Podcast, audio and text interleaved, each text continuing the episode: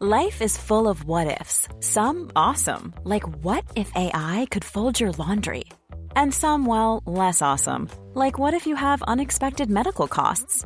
United Healthcare can help get you covered with Health Protector Guard fixed indemnity insurance plans. They supplement your primary plan to help you manage out of pocket costs. No deductibles, no enrollment periods, and especially no more what ifs. Visit uh1.com to find the Health Protector Guard plan for you.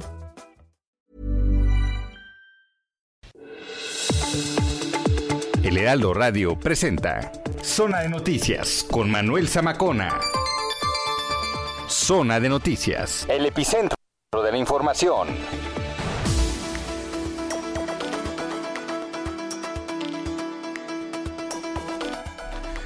Son las 2 de la tarde en punto, tiempo del centro de la República Mexicana. Señoras y señores, qué gusto que nos estén acompañando ya en esta tarde, tarde medio encapotada en algunos lados, medio soleada en otros, depende en el punto donde usted se encuentra aquí, por lo menos en la zona metropolitana del Valle de México. Bueno, pues hoy es 19 de marzo del año 2022, con el gusto de saludarlo como siempre aquí a través de la señal de Heraldo Radio.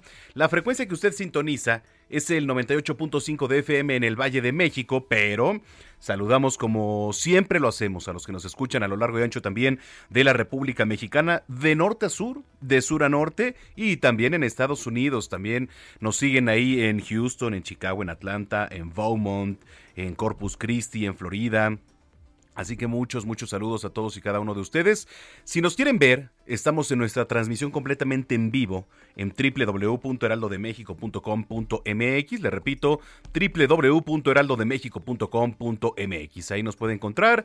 Se va a la sección de radio y ahí están nuestras cámaras web completamente activas. ¿Por qué? Porque estamos transmitiendo en vivo desde Insurgente Sur 1271 aquí en Torre Carrachi. Están las instalaciones de Heraldo Media Group. Aquí está la cabina principal desde donde este pues le transmitimos a usted las noticias con muchísimo muchísimo gusto. Que por cierto tenemos un espacio hoy eh, además de la coyuntura local, nacional, internacional y, todo lo más relevante.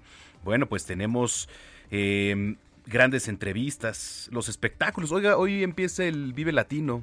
¿no? Hoy el Vive Latino, en la mañana me preguntaban, oye, hoy vas a ir al Vive Latino, llego a dar clases también hoy. Oye, vas a ir al Vive Latino, no, no voy a ir al Vive Latino, la verdad es que no, no me gusta, no me gusta ese tipo de conciertos. Les dije, mientras, cuando toque el potrillo, cuando toque Luis Miguel, ahí me invitan, porque la verdad es que fuera de, de todo eso ya un poco más comercial, no aguanto tanto en otros lados, me engento, la verdad. Eh, ya regresó nuestra chef Paulina Abascal, va a estar con nosotros también. Y Julio César Bonilla, quien, bueno, hasta hace unos días era comisionado del Info Ciudad de México. A ver, nos va a destapar algo aquí en este espacio. Además, eh, este Palacio, sexóloga y educadora de la sexualidad para Décate México, nos va a estar platicando, deportes, en fin. ¿Qué tal, eh? Ayer eh, estaba yo en televisión, en Heraldo Televisión, en el Canal 10, cubriendo al señor Javier Solórzano, aquí le mando un saludo y un abrazo.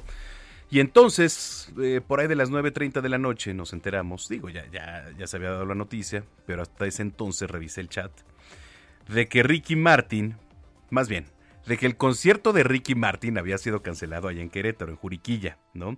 Porque Protección Civil estaba informando que la presentación se cancelaba por no reunir los requisitos establecidos en materia de protección civil. ¿Qué tal? Yo soy una persona a veces muy mal pensada porque, mire, qué casualidad que acaba de ocurrir, pues, eh, lo lamentable allá en el Estadio Corregidor entre Gallos Blancos y los rojinegros del Atlas, ¿no? Bueno, pasa ese escenario, que afortunadamente pues no hubo muertos, pasa eso. Pero luego se viene uno de los conciertos más esperados, que es el de Ricky Martin allá en Juriquilla. ¡pum!, lo cancelan. Sabiendo lo que atrae en materia económica, en materia turística, ¿no? Una activación, ¿por qué? Porque iba a haber una cantidad importante de personas que por cierto ya estaban por ahí. Entonces no sé si el tema va un poco más allá y el trasfondo es político, no lo sé. Le digo, yo soy a veces mal pensado y me voy por esos lares. Me gusta analizar y me gusta indagar. Entonces, pero bueno, yo quise suponer eso. Y así la situación. En fin, yo soy Manuel Zamacona, señoras y señores, cuando son las 2 de la tarde con 5 minutos vamos con lo más importante que se ha generado hasta el momento.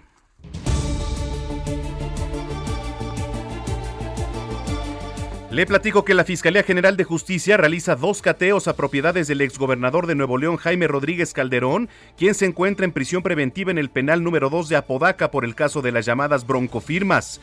Los cateos son efectuados en el municipio de García, donde el exmandatario tiene una finca, así como Pablillo, allá en Galeana. También, por cierto, tiene una propiedad de Rodríguez. Enrique Alfaro, gobernador de Jalisco, deslindó a su administración del asesinato de la ex candidata a diputada federal por el PRI en San Luis Potosí, Lidi Villaba. Aseguró que el hecho fue en Zacatecas en una persecución y es asunto del ejército. El general Luis Crescencio Sandoval, secretario de la Defensa Nacional, dio a conocer que este lunes 21 de marzo, el presidente Andrés Manuel López Obrador tendrá su reunión de seguridad en el Aeropuerto Internacional Felipe Ángeles y posteriormente observará el aterrizaje de los primeros vuelos desde la torre de control. El presidente López Obrador celebró que el Senado de la República aprobara la reforma que permite que servidores públicos promocionen la consulta de revocación de mandato toda vez que cuestionó que no hay promoción de esta en los medios de comunicación. O sea, pues prácticamente fue un regalo de Morena para el presidente, pero ellos mismos también se hicieron este regalo. Si no hay difusión y no hay casillas para que la consulta sea vinculatoria, tenga efectos legales, necesitan participar más del 40%. Pero yo estoy planteando, y es mi compromiso, si pierdo, me voy, porque ¿de qué sirve un presidente si no tiene respaldo popular? Pero hay una constitución que dice que usted, señor presidente, debe de acabar los seis años. Nadie ha pedido esa consulta. Nadie ha pedido esa consulta. Pero bueno. La sala especializada del Tribunal Electoral del Poder Judicial de la Federación consideró que no aplica para los procesos electorales y de revocación de mandato, en marcha este llamado decretazo que permite a los servidores públicos, incluido al presidente de la República, hablar sin restricción de temas durante la veda electoral.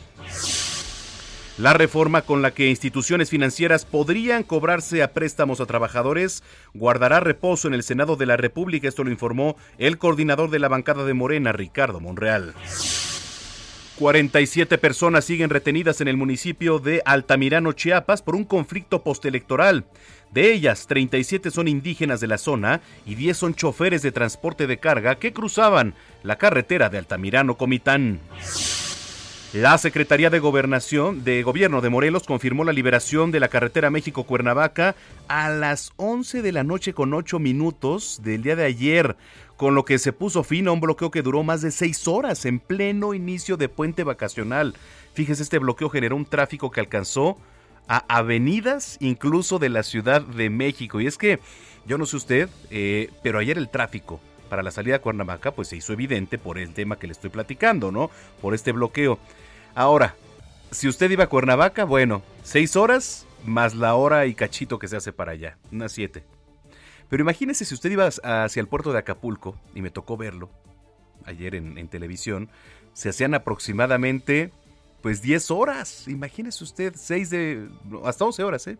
6 de bloqueo y 5 y media para allá. 11 horas y media. O oh, pues sí, hubo gente que ayer la padeció. Ándale, como llegar al nuevo aeropuerto. Ándale, más o menos así los traslados. Oiga, la zona arqueológica de Teotihuacán abrirá sus puertas al público los días 19, 20 y 21 de marzo durante el equinoccio de primavera, cuando cientos y hasta miles de personas se reúnen en las pirámides para tomar energía. Así lo dio a conocer la Secretaría de Cultura de la Ciudad de México. Vámonos a temas internacionales. Congresistas estadounidenses pidieron al presidente Joe Biden convocar una audiencia para que se investigue hasta qué punto México está incumpliendo compromisos del TEMEC la misiva, firmada por 40 congresistas, señala que el presidente Andrés Manuel López Obrador se encuentra nacionalizando la industria energética y cerrando además la competencia extranjera a favor de Pemex. Decenas de personas murieron en un bombardeo registrado el viernes en un cuartel al sur de Ucrania. En la ciudad de Mykolaiv se reportan al menos 200 soldados muertos. Hasta el momento se han rescatado 50 de ellos. Autoridades ucranianas pidieron a China que se una a los países occidentales y condene la barbarie rusa. En Ucrania. Lo anterior se da después de que el viernes el presidente estadounidense Joe Biden dijo a su homólogo chino Xi Jinping que respalde de alguna manera la invasión rusa y esto va a tener consecuencias. En temas deportivos, Sergio Checo Pérez finalizó en la tercera posición en la práctica libre para el Gran Premio de Bahrein. Las dos primeras posiciones las ocuparon Max Verstappen y Charles Leclerc. El ex número uno del mundo del tenis, Roger Federer, anunció que realizó un donativo de 500 mil dólares a través de su fundación, esto en favor de los niños refugiados ucranianos, para que puedan continuar su escolarización. Vamos a las calles de la capital. Alan Rodríguez, ¿qué nos tienes? Adelante, Alan. Hola, ¿qué tal, Manuel? Amigos, muy buenas tardes. Río Churubusco presenta asentamientos desde el cruce con Canal de Tezontle hasta la zona de Viaducto Río Piedad. Esto frente al Autódromo Hermanos Rodríguez donde se está llevando a cabo en estos momentos el Festival Vive Latino. Tómelo en consideración si se dirige hacia la zona del aeropuerto, porque le estará tomando varios minutos avanzar a lo largo de este tramo. En el sentido contrario, tenemos avance constante desde Río Piedad hasta la zona de Canal de Apatlaco. Y por otra parte, comentarles que el viaducto con dirección al oriente presenta avance a vuelta de rueda desde la zona de Tlalpan hasta la zona de Ciudad Deportiva, esto por el mismo evento que se está celebrando. En el sentido contrario, hacia el poniente tenemos carga que no deja de avanzar desde el cruce con circuito interior hasta la zona de Lázaro Cárdenas. Tómalo en cuenta si se encuentra por esta zona, ya que debido a este festival, así va a estar a lo largo de todo el día. Oye, y se espera que se llene, ¿verdad? El Foro Sol, mi estimado Alan.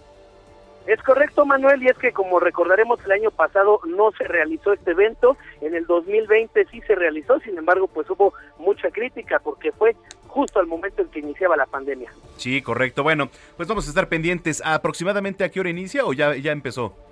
Ya en estos momentos ya están las primeras bandas ya tocando y pues a lo largo de toda la noche también. Oh, bueno, pues vamos a estar muy pendientes. Gracias, Alan. Muy buena tarde. Vamos hasta el Servicio Meteorológico Nacional con nuestra compañera Elizabeth Ramos, que nos tiene todas las condiciones del clima para las próximas horas. Adelante, Elizabeth, gusto saludarte. Igualmente, Manuel, muy buenas tardes a ti, al amable auditorio. Pues les comento que el Frente Frío número 37, un canal de baja presión, y su masa de aire frío van a ocasionar lluvias fuertes a muy fuertes en zonas del sureste mexicano y la península de Yucatán, con algunas lluvias puntuales intensas en zonas de Tabasco y Chiapas. Además, se prevé viento de componente norte con rachas de hasta 70 kilómetros por hora en el litoral de Veracruz, Tamaulipas e Istmo y Golfo de Tehuantepec. Por otro lado, les comento que un canal de baja presión y el ingreso de humedad del Océano Pacífico van a generar lluvias vespertinas acompañadas de descargas eléctricas sobre entidades del centro y sur de la República Mexicana. Finalmente, les comento que por la tarde una vaguada polar y un nuevo frente frío van a generar vientos muy fuertes con rachas superiores a los 70 kilómetros por hora en zonas de Baja California, Sonora y Chihuahua, además de que en estas entidades también se esperan lluvias y chubascos. Finalmente, para la Ciudad de México, les comento que se prevé cielo medio nublado nublado, con probabilidad de lluvias con descargas eléctricas hacia el anochecer y las temperaturas máximas alcanzarán los 23 a 20, perdón, de 26 a 28 grados Celsius con mínimas durante la madrugada del domingo que estarán entre los 9 y 11 grados Celsius. Así que tomen sus precauciones. Este es el reporte, Manuel. Regresamos contigo. Bueno, pues ahí está el Servicio Meteorológico Nacional. Muchísimas gracias, Elizabeth. Buena tarde. Muy buena tarde. Sonó la campana y el fin de semana se deja ver. Vestido de traje, lujuria salvaje bajo mi piel.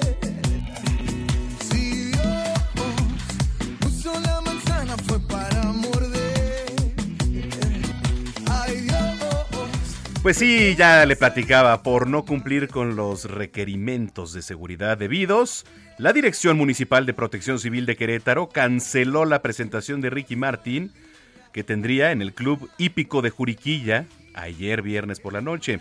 Esto como parte de su movimiento tour. La molestia, la inconformidad, pues sí, evidentemente se hizo viral ahí entre los espectadores, quienes aún con la duda y un poco de esperanza, pues tardaron cerca de una hora en romper las filas. De tu boquita, tus labios, mis dientes, bocado crujiente, rico pastel. Fuego en tus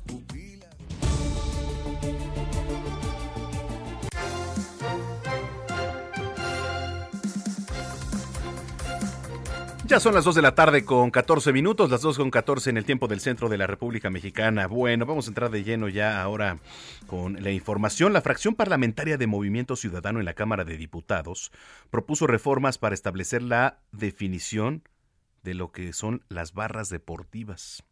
¿Qué definición se estableció? Elia Castillo con la información. Qué gusto saludarte, Elia. Adelante. Ahí nos escuchas, Elia. La 2, Elia. Bueno. Ah, ahí ya te escuchamos. Perfecto. Adelante, Elia. Muy buenas tardes, Manuel, te saludo con gusto. Así es, la fracción parlamentaria de, Movi de Movimiento Ciudadano en la Cámara de Diputados, pues se adelantó a, a un poco la, al resto de las fracciones, toda vez que propuso o propuso o propone una eh, iniciativa para reformar la Ley General de Cultura Física y el Deporte a fin de establecer la definición de la barra deportivo, eh, deportiva como el grupo de personas aficionadas organizadas que apoya o simpatiza con algún equipo deportivo. Te comento que en esta propuesta también plantean que las asociaciones o sociedades deportivas deberán implementar mecanismos de seguridad especial para que las barras deportivas puedan acceder a los eventos deportivos masivos o con fines de espectáculo en los cuales eh, pues se deberá contar con la identificación de las personas integrantes de estas eh, barras a través de gacetes o de credenciales, que es justamente lo que ya se está haciendo por parte de la Federación Mexicana de Fútbol luego de lo acontecido en el Estadio Corregidora. Justamente, Manuel, esta iniciativa que presenta MC, pues se da luego de esta reunión que sostuvieron eh, la Junta de Coordinación Política de la Cámara de Diputados, y el eh, director de la Liga eh, MX, Miquel Arriola, así como el director de la Federación Mexicana de Fútbol, John de Luisa, en la que acordaron pues establecer ya una ruta legislativa a fin de erradicar la violencia en los estadios. Esto pues eh, lo adelantaron en conferencia de prensa, señalaron que era el principio del fin de las barras y bueno, para ello eh, deberán reformar la ley vigente a fin de evitar estas escenas de violencia como las que se vivieron el pasado 5 de eh, marzo en el Estadio Corregidora eh, durante este encuentro entre Atlas y los Gallos Blancos del Querétaro. Este es el reporte que te tengo, Manuel. Muchas gracias, Elia. Muy buena tarde. Buena tarde, Elia Castillo. Hoy vamos hasta Nuevo León con información de Jaime Rodríguez Calderón. Usted seguramente mejor lo conoce como el Bronco. La tiene mi compañera Daniela García. Dani, ¿cómo estás? Adelante. ¿Qué tal, Manuel? Muy buenas tardes. Pues justamente hace algunos momentos la Fiscalía de Justicia de Nuevo León realizó cateos en propiedades del exgobernador Jaime Rodríguez Calderón, quien se encuentra detenido por delitos electorales y en prisión preventiva en el penal 2 de Apodaca. Ahora, una de las propiedades cateadas fue el rancho ubicado en el municipio de García, donde residía previamente el exmandatario y de hecho pues fue alcalde de este municipio previo a ser gobernador del estado. La otra propiedad cateada fue el conocido como Palacio Rosa. Es una construcción ubicada en el municipio de Galeana en la comunidad El Tablillo esta, el municipio de Galeana es de donde es originaria la familia del exgobernador. Hasta el momento, pues no tenemos mucha información, Manuel, sobre los resultados de las operaciones realizadas por la Fiscalía Estatal. Han circulado rumores, rumores de que se habrían encontrado armas y dinero en efectivo, sin embargo, en este momento nada está confirmado actualmente. También, pues hay que mencionar eh, que el cateo de Ivo de una acción que hizo la Unidad de Inteligencia Financiera eh, que presentó una denuncia ante la Fiscalía y es por esto que se estarían cateando las propiedades del exgobernador. No se sabe todavía si hay relación con eh, pues lo que se le señala en cuanto al tema de las broncofirmas, donde utilizó recursos estatales para obtener las firmas que le pedía el INE para ser candidato independiente a la presidencia en el 2018. Pero bueno, seguramente más tarde tendremos más información exactamente qué derivó de estos eh, cateos y pues por qué se estarían llevando a cabo, Manuel. Bueno, pues vamos a estar pendientes de la información. Te agradezco mucho, Dani. Al contrario, seguimos pendientes. Muy buenas tardes. Buenas tardes, Daniela García, desde Nuevo León. Pues ahí está. Oiga, en Tabasco, en Tabasco, déjeme le platico que reportan intoxicación masiva de obreros ahí en la refinería de Dos Bocas por consumir alimentos en mala calidad. Imagínese usted, para empezar, cuántas personas trabajan ahí en la refinería. Y por consumir alimentos de mala calidad, hubo una intoxicación masiva. Habrá que ver de cuántas personas estamos hablando. Más adelante vamos a ir con Armando de la Rosa, corresponsal de Heraldo Media Group allá en Tabasco, para que nos platique. Mientras tanto, le cuento que a partir de este lunes, a partir de este lunes 21 de marzo y durante las próximas dos semanas, México México estará en el nivel más bajo de riesgo por COVID-19 tras implementar el semáforo epidemiológico verde en los 32 estados del país. A ver, esta es la primera ocasión a lo largo de dos años de pandemia en que este parámetro registra pues esta condición desde su puesta en marcha y mientras se registran importantes rebrotes allá en Europa y Asia por esta subvariante BA.2 de la cepa Omicron, considerada como altamente contagiosa. Híjole, a ver, ¿cuándo le paramos? La implementación del semáforo ocurrió en junio de 2020 cuando las autoridades de salud colocaron a 16 estados en rojo, el resto en naranja, y no fue hasta septiembre de ese año que, por ejemplo, Campeche se convirtió en la primera entidad del país en cambiar a color verde. La última entidad que faltaba por revertir su semáforo a color más bajo fue Querétaro, que inicialmente tenía previsto pues no disminuir ¿eh? las medidas precautorias a lo largo de este puente vacacional. Pues así las cosas. En la capital, eh, el encargado de despacho eh, en la alcaldía Cuauhtémoc aseguró que la gobernabilidad está garantizada.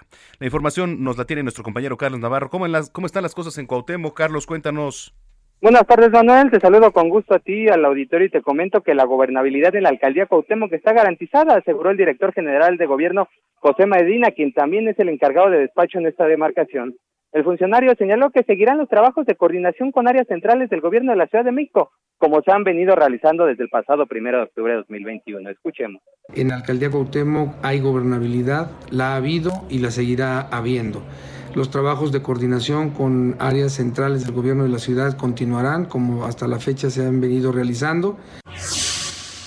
Además, Medina aseguró que está garantizada la regularidad de los servicios, tanto de la atención de las, del área de obras, servicios urbanos, cultura, desarrollo social y servicios administrativos en lo general. Ratificó que a partir del 14 de marzo la gobernabilidad se ha garantizado a través de la figura del encargado de despacho, en este caso recayendo en la figura de director general de gobierno, lo que se traduce en trabajo institucional, continuo, permanente y sistémico en función del programa de gobierno 2021-2024. Escuchemos.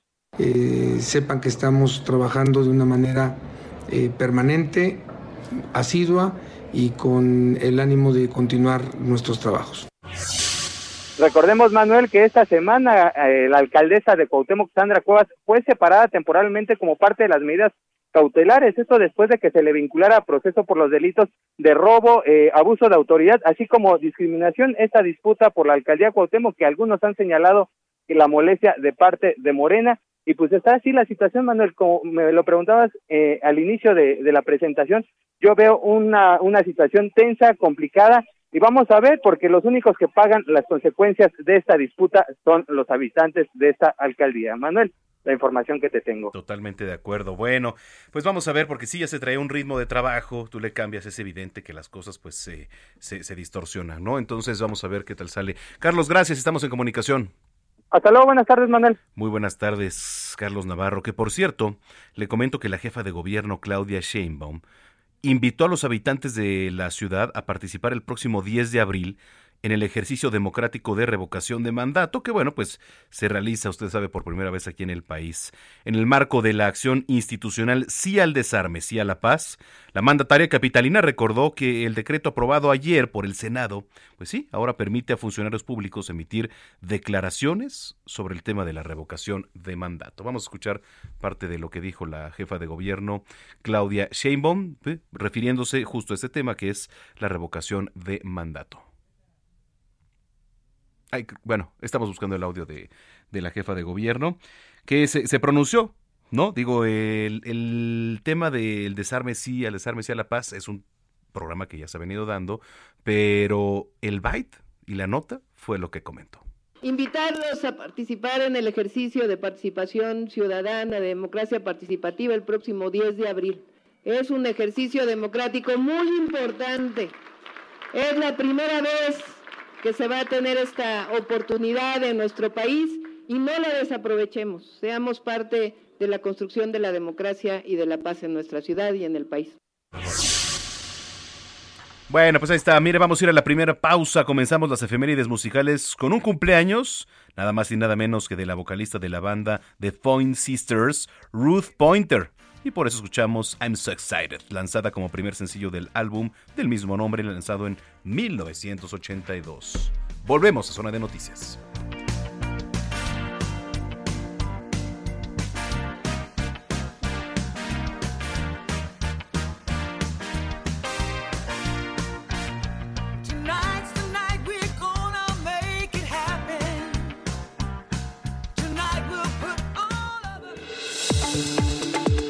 Vamos a una pausa y regresamos con Manuel Zamacona a Zona de Noticias por Heraldo Radio.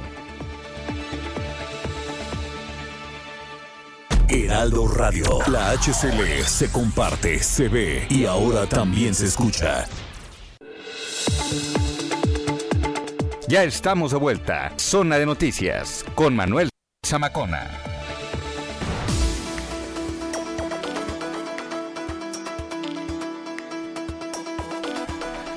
Son las 2 de la tarde con 30 minutos, las 2 con 30 en el tiempo del centro de la República Mexicana. Gracias por continuar con nosotros. Si usted ya estaba en sintonía, muchas gracias. Si se acaba de unir a esta transmisión, bienvenida, bienvenido a Zona de Noticias aquí a través de la señal de Heraldo Radio. Bueno, eh, pues nos quedamos en asuntos internos, asuntos que tienen que ver con nuestro país.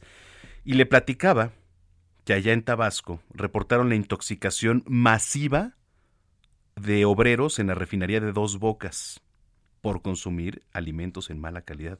Pues ¿de dónde los sacaron estos alimentos? Armando de la Rosa es corresponsal de Heraldo allá en Tabasco. ¿Cómo estás Armando? Cuéntanos qué pasó.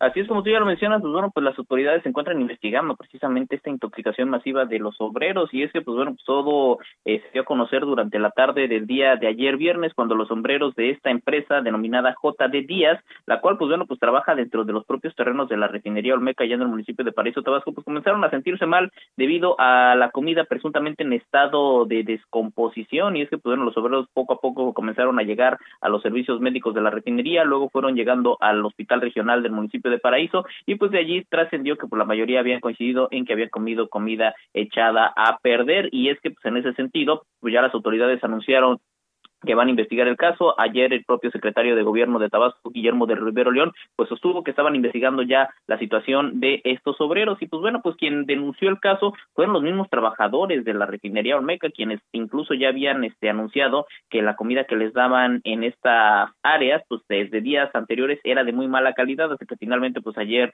eh, se dio esta intoxicación masiva de eh, precisamente de obreros. El saldo exactamente de cuántos resultaron intoxicados es incierto porque pues algunos sí ocuparon ser llevados a un hospital, otros solamente se sentían mal, algunos otros presentaron síntomas leves, entonces pues todavía como que el dato exacto de cuántos les cayó mal la comida, pues no lo tenemos, pero pues las autoridades dicen que ya están investigando la situación de los obreros. Este es el reporte. Bueno, pues a ver, ¿qué, comerían, oye? O sea, les llevarían de comer o, o a lo mejor esta comida ya preparada de el lunch del bienestar o qué comieron, Armando, porque qué barbaridad, ¿eh? Pero bueno, pues vamos a estar muy pendientes. Si sabes algo, nos los haces saber, por favor. Claro, con mucho gusto y seguiremos al pendiente de todos los temas dentro de la refinería. Claro que sí, Armando de la Rosa desde Tabasco. Bueno, en el Estado de México, vecinos de 150 colonias de la zona metropolitana del Valle de México están exigiendo regresar a las rutas aéreas. ¿Por qué? Pues porque dicen que hay mucho ruido, hay ruido en exceso por el tema de los aviones. Leticia Ríos, adelante. ¿Qué tal, Manuel? Te saludo con mucho gusto para informarte que la Organización Mundial de la Salud recomienda un ruido máximo de 45 decibeles de día y 40 de noche. Sin embargo, la contaminación acústica provocada por las nuevas rutas aéreas en el Valle de México llega hasta los 110 decibeles en la zona cero, ubicada en la alcaldía Álvaro Obregón de la Ciudad de México. Situación que también afecta a otras alcaldías y a municipios como Naucalpan, Huizquilucan, Tlalnepantla y Atizapán, de acuerdo con estudios realizados por el colectivo Más Seguridad Aérea Menos Ruido. Los colonos aseguraron que es como si todo el tiempo tuvieran que soportar el ruido alto de una aspiradora, por lo que esto resulta exponencial, ya que al ser tan fuerte el ruido dentro de las casas deben subir el volumen de los aparatos. El colectivo está conformado por 150 colonias afectadas del Valle de México, pero aseguran que son más de 2.440.000 ciudadanos los que sufren el ruido excesivo, además de que están en una situación de riesgo ya que los aviones pasan a un nivel muy bajo porque las rutas se diseñaron sobre las áreas más altas del Valle de México, por lo que tienen temor de que ocurra un accidente grave. En tanto, vecinos de Huizquilucan comentaron que en el último año, con estas nuevas rutas aéreas, las propiedades en colonias como Tecamachalco han perdido su plusvalía en 40% debido al exceso de ruido que hay en la región. Los colonos reiteraron el llamado a las autoridades federales para que se regresen a las rutas anteriores eh, que se tenían en el despegue y aterrizaje de los vuelos del Aeropuerto Internacional de la Ciudad de México. Y bueno, Emanuel, pues eh, te comento que este ruido excesivo afecta a 70 hospitales y a 1.923 escuelas de esta región. Hasta aquí mi reporte. Muchas gracias. Muy bien, bueno, pues ahí está la información, ahí está la información. Hoy en Michoacán, en Michoacán qué terrible, ¿eh? Esta semana, y ya le platicaba, fue asesinado Armando Linares. Armando Linares, el noveno periodista en lo que va del año. ¿Qué se sabe hasta ahorita del asesinato? Amanda Bautista, qué gusto saludarte hasta Michoacán. ¿Qué tal? Muy buenas tardes y con gusto de saludarte, informarte que a cuatro días precisamente del homicidio de Armando Linares eh, López, periodista, eh, director de Monitor Michoacán, sus compañeros y familias determinaron de ya determinaron eh, concluir con la actividad de este medio de comunicación. Informaron eh, a través de algunos eh, medios de comunicación o inclusive a través de la sociedad que ya no continuarían con los trabajos que realizaban, los trabajos periodísticos o de investigación, al considerar que los eh, demás colaboradores estaban en riesgo o inclusive también podría haber alguna situación contra la familia de Armando Linares. También comentarte que por parte de la Fiscalía General del Estado continúan con las investigaciones como se informó eh, desde la Federación, se han tomado como elementos principales de la investigación videos captados con cámaras de vigilancia para poder dar con los eh, responsables. Desde, desde, el gobierno del Estado se señala que se están brindando las atenciones con la familia de Armando. Y también informante que hace unos minutos en una visita de trabajo por la capital michoacana, Ricardo Mejía Verdeja, subsecretario de Seguridad Pública del Gobierno Federal, señaló que se hacen las investigaciones puntuales y el seguimiento no solo del homicidio de Armando Linares, sino de todos los eh, asesinatos contra compañeros eh, periodistas. También comentarte que se tuvo una reunión entre autoridades de gobierno del Estado con eh, diversos compañeros comunicadores, inclusive del interior del Estado. Esta reunión se llevó a cabo en la ciudad de Morelia. La principal demanda de los periodistas, decirte que es el acompañamiento precisamente a la familia de Armando Linares pero que también eh, se le dé el seguimiento a las investigaciones de los eh, demás compañeros que continúan desaparecidos o que han sido asesinados en Michoacán, que suman más de 12 los asesinados y por el momento siete las desapariciones, investigaciones que carpetas que han, se han dejado en el olvido y que incluso las propias familias de cada uno de estos compañeros periodistas han dejado el estado de Michoacán por temor a que sí se dé con los responsables y que ellos eh, pues tengan alguna situación de inseguridad a consecuencia de eh, las investigaciones finales y de que se dé con eh, la identidad de quienes han sido los responsables de cada una de estas agresiones. Es el reporte que tenemos hasta el momento desde Michoacán. Vaya situación, vaya situación la que vive el estado de Michoacán. Te agradezco mucho el reporte y estamos al pendiente, Amanda. Hasta luego y que tengas muy buenas tardes. Gracias, Amanda Bautista, desde Michoacán. Dos de la tarde ya con 38 minutos.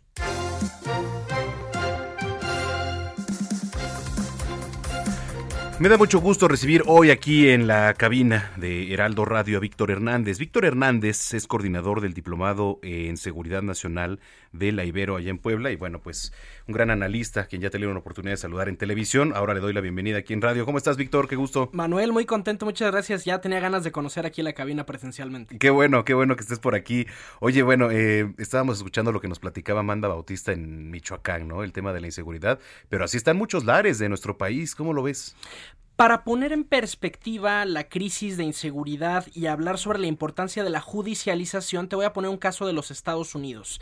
En principio, detener al delincuente es solo el primer paso de una larga cadena probatoria para determinar si en efecto el detenido es culpable, más allá de toda duda razonable. Hablemos, por ejemplo, de la detención del Chapo Guzmán, uno de los capos más prominentes de la delincuencia mexicana con todos los crímenes que cometió el Chapo Guzmán, todos los homicidios, todo el tráfico que se le podía atribuir, la fiscalía en Nueva York solamente le ha podido imputar algunos. Eh, y eso llama la atención porque incluso un país con sistemas de inteligencia tan robustos, con eh, instituciones de impartición de justicia judiciales, es muy difícil cumplir con esos estándares probatorios, porque aunque podría haber cientos o miles de homicidios atribuibles a esta persona, en realidad solamente hay unos cuantos delitos que se pueden probar con ese estándar. ¿Qué ocurre muchas veces en México? Que se nos empiezan a acumular las carpetas de investigación y de pronto cuando hay una detención de algún capo, de alguna figura prominente del mundo criminal, no vemos que haya una judicialización de todos los delitos, sino solamente de algunos muy concretos. Publicó eh, Mexicanos Unidos contra la corrupción eh, un informe en el que narra cómo a la amplia mayoría de los más buscados por el gobierno mexicano, de los que alcanzamos a detener, que son muy pocos, se les ha imputado normalmente delitos menores, eh, con penas menores a cinco años. Portación de arma de fuego, portación, eh, posesión simple de algún narcótico, eh, que suele ocurrir también muchas veces en fabricación de falsas flagrancias. Que te detiene el policía, no le quieres dar la mordida, entonces pues te van a sembrar droga, te van a sembrar un arma y eso pues es muy fácil probarlo frente al juez. y eso genera un problema porque México ha perdido la capacidad de investigar individualmente el delito. Es como un departamento de bomberos que tiene tantos incendios cada noche que de pronto solo atiende los que se puede, los más mediáticos, a veces ni siquiera esos, y esa es la tragedia que asola al periodismo mexicano, que estos casos se acumulan, se convierten en una más eh, de muchas carpetas de investigación y nunca vemos al Estado judicializándolas individualmente, sino que solo de pronto agarramos a alguien, si lo agarramos con armas mejor, pero la sentencia va a ser por ese concepto, no por el homicidio. Ya rapidísimo antes de entrarle al tema porque está interesantísimo de tu libro.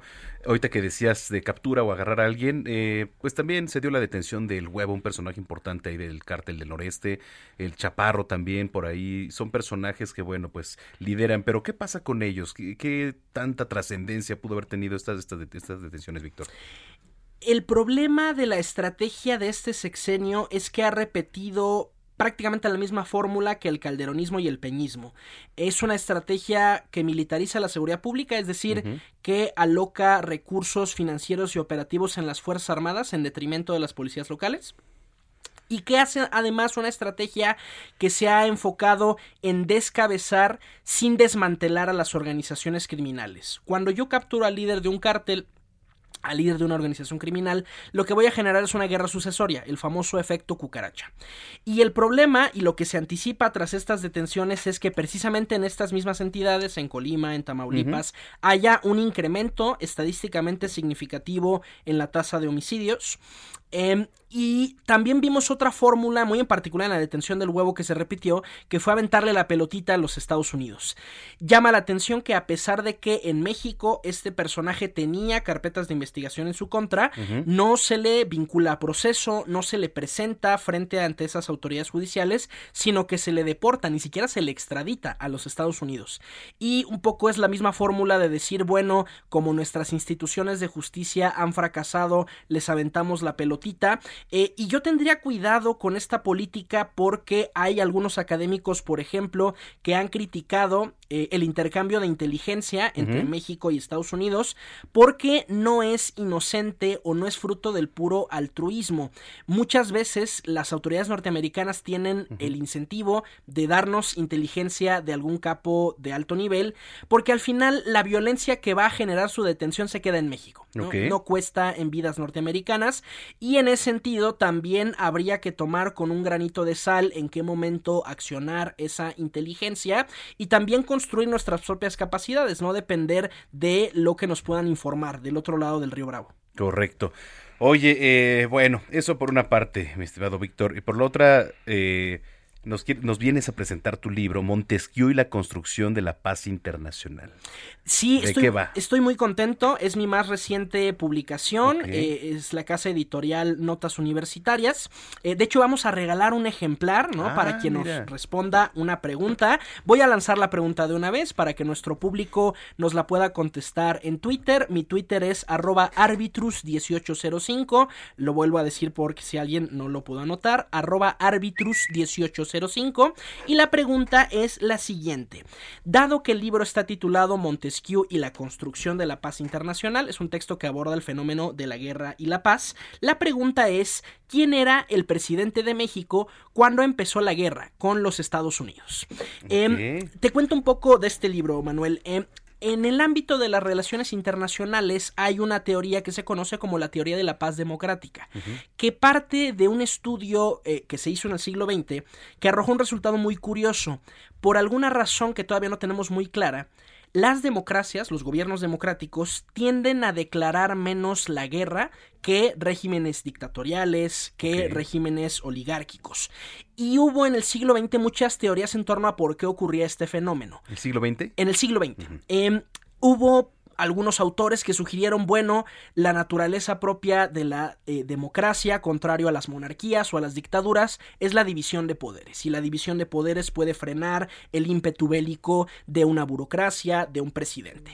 Hay quienes más bien dieron una explicación cultural. Bueno, las democracias, al ser comunidades multiétnicas, multiculturales, están acostumbradas más a la tolerancia y a la resolución pacífica de los conflictos.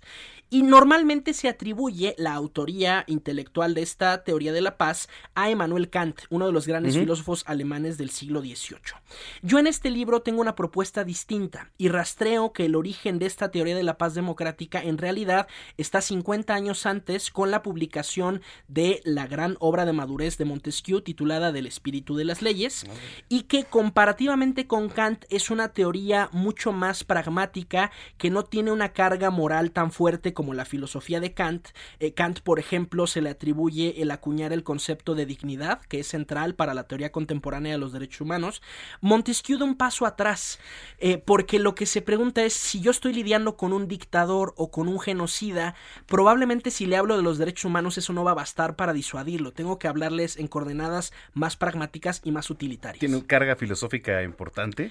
Eh, este es un libro que yo redacté pensando en que el lector pudiera aproximarse al tema sin tener que leer previamente a Montesquieu, ¿no? Entonces, en ese sentido, está bastante masticado, aunque por supuesto la lectura paralela recomendada sería del espíritu de las leyes de Montesquieu.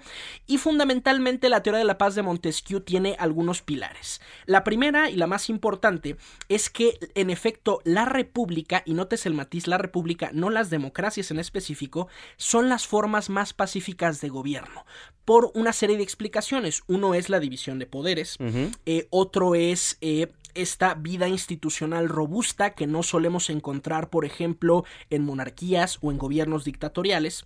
Y otro gran... eh, escenario, otro gran pilar de su teoría de la paz que es muy relevante a la luz del conflicto que estamos viendo ahorita en Ucrania, es su teoría en torno al comercio.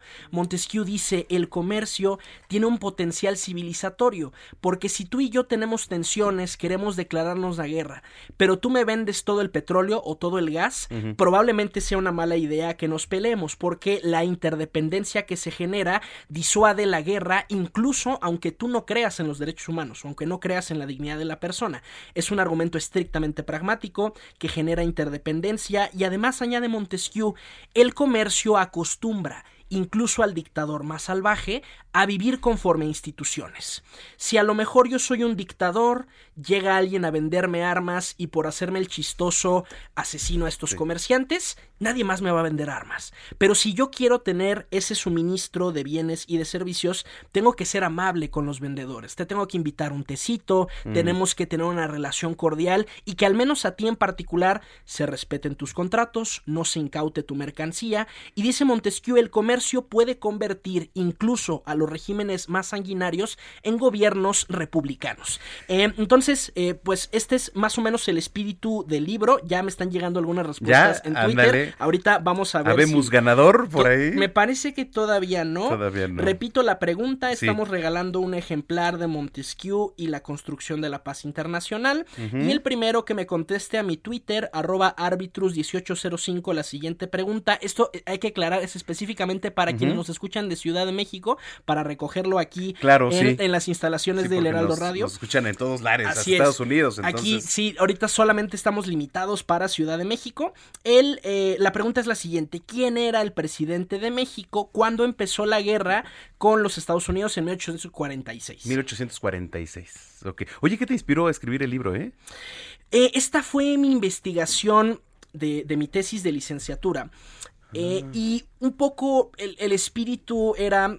eh, a ver, en el ámbito de los estudios de seguridad nacional, el espectro de amenazas se ha ampliado. En el siglo XX solíamos pensar solo en la guerra y la paz, que tiene mucho que ver con la época de la Guerra Fría, y en el siglo XXI esa agenda se amplió para incluir temas de seguridad sanitaria, de seguridad económica, porque hay muchos fenómenos como la pobreza, como las pandemias, que a lo mejor no operan desde una lógica militar de uso de la fuerza, pero que sí que ponen en peligro la vida de las personas.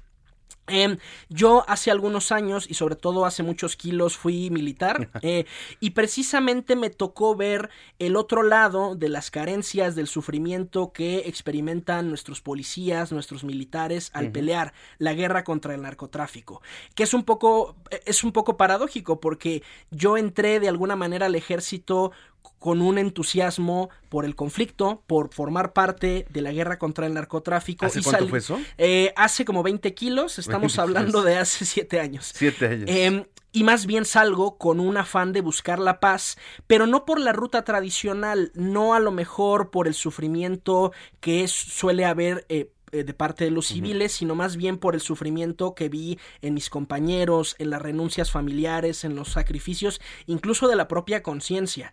Eh, creo que una de las grandes tragedias de esta guerra es que en nombre de hacer cumplir la ley muchas veces se ha roto, eh, con órdenes de cometer ejecuciones extrajudiciales, con órdenes de cometer tortura, eh, y un poco lo que trato de argumentar en este libro es que la seguridad eh, no está contrapuesta con la libertad.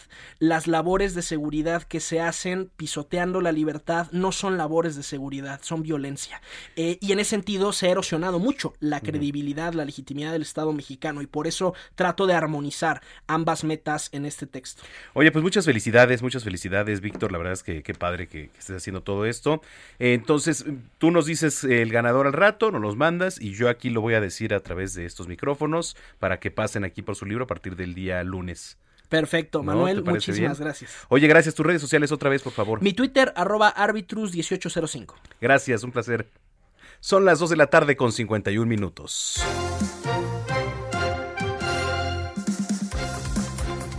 Vámonos, vámonos hasta el Vive Latino porque este pues ya comenzó, hay tráfico, este pues hay movimiento evidentemente en toda la zona, el perímetro que rodea a las inmediaciones del Foro Sol en la Ciudad de México, un evento que fue cancelado el año pasado por el tema de la pandemia, que se volvió a retomar y estamos tratando de contactar a nuestra compañera Nayeli Ramírez, periodista de espectáculos de El Heraldo de México, para que nos platique. Mientras eso sucede, vamos con Melisa Moreno a las recomendaciones culturales. Del Heraldo de México. Yo soy Melisa Moreno y esta es nuestra selección de esta semana.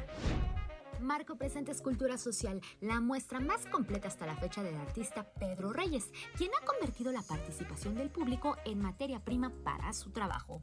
Reyes es hoy por hoy uno de los artistas más conocidos a nivel internacional con un amplio repertorio en técnicas de escultura. Esta muestra panorámica se enfoca en una constante de su trabajo durante sus 25 años de carrera, la escultura social, que es la escultura en donde lo social se transforma gracias a la intervención artística.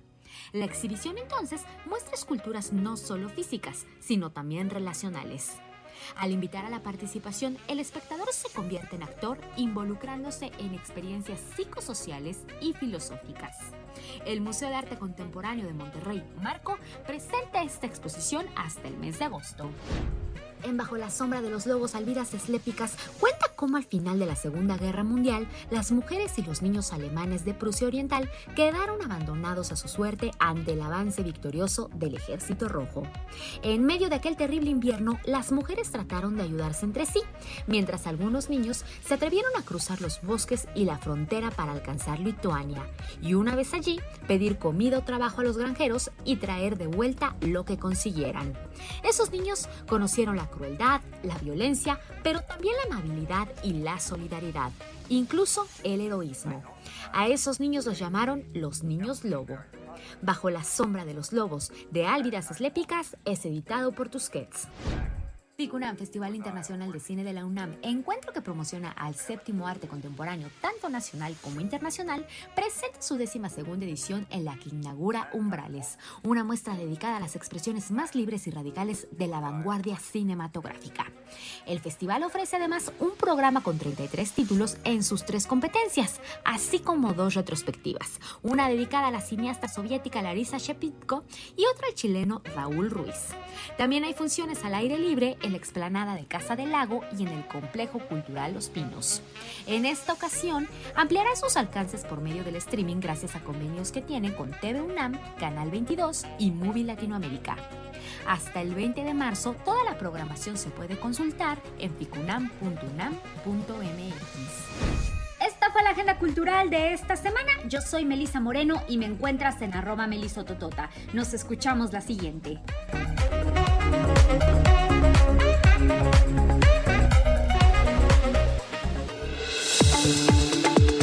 Vamos a una pausa y regresamos con Manuel Zamacona a Zona de Noticias por Heraldo Radio. Heraldo Radio 98.5 FM, una estación de Heraldo Media Group, transmitiendo desde Avenida Insurgente Sur 1271, Torre Carrachi, con 100.000 watts de potencia radiada. Ya estamos de vuelta. Zona de Noticias con Manuel Zamacona.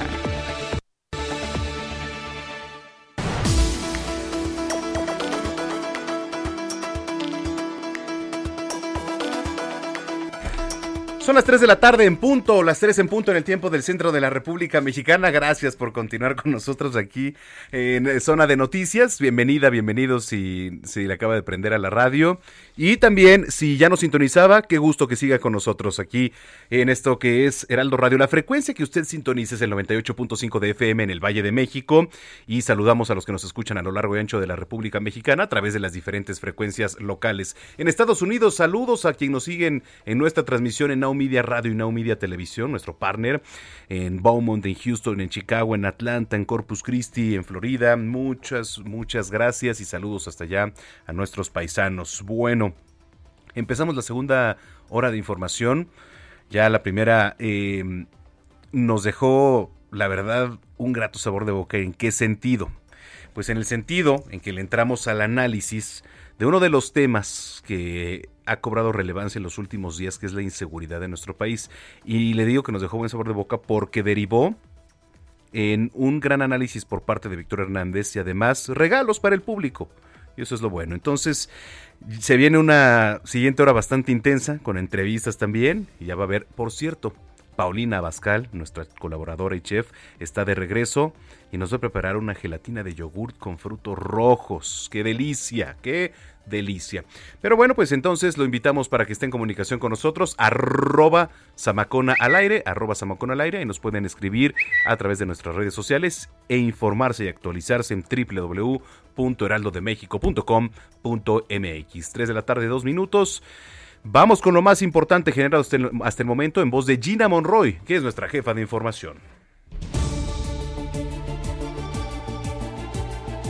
Este sábado el presidente Andrés Manuel López Obrador supervisa las obras del corredor interoceánico Istmo de Tehuantepec en el municipio de Salinas Cruz, en Oaxaca. Se van a construir 10 parques industriales que buscan ofrecer oportunidades laborales a los mexicanos que viven en el sur del país y migrantes de Centroamérica. Los abogados del exgobernador de Nuevo León, Jaime Rodríguez Calderón, se encuentran en el penal 2 de Apodaca para ver la situación legal del exgobernador. Aseguran que tienen conocimiento de los cateos de los inmuebles. Investigadores del Centro Universitario de Tonalá de la Universidad de Guadalajara detectaron en el río Santiago la presencia de cadmio, metal pesado que provoca enfermedades renales en el ser humano. La farmacéutica china CanSino Bio anunció que buscará la aprobación de autoridades sanitarias para probar su vacuna inhalada contra COVID-19 en México. La Agencia de Protección Sanitaria del Gobierno de la Ciudad de México ha suspendido la actividad Planning for your next trip? Elevate your travel style with Quince. Quince has all the jet-setting essentials you'll want for your next getaway, like European linen, premium luggage options, buttery soft Italian leather bags, and so much more. And it's all priced at 50 to 80% less than similar brands. Plus, Quince only works with factories that use safe and ethical manufacturing practices. Pack your bags with high-quality essentials you'll be wearing for vacations to come with Quince. Go to quince.com slash trip for free shipping and 365-day returns. Seis establecimientos de venta de productos del mar. El motivo fue por no contar con los requerimientos higiénicos necesarios que garanticen la calidad y el buen estado de los productos que se adquieren en el mercado o se consumen en restaurantes y puestos en la vía pública.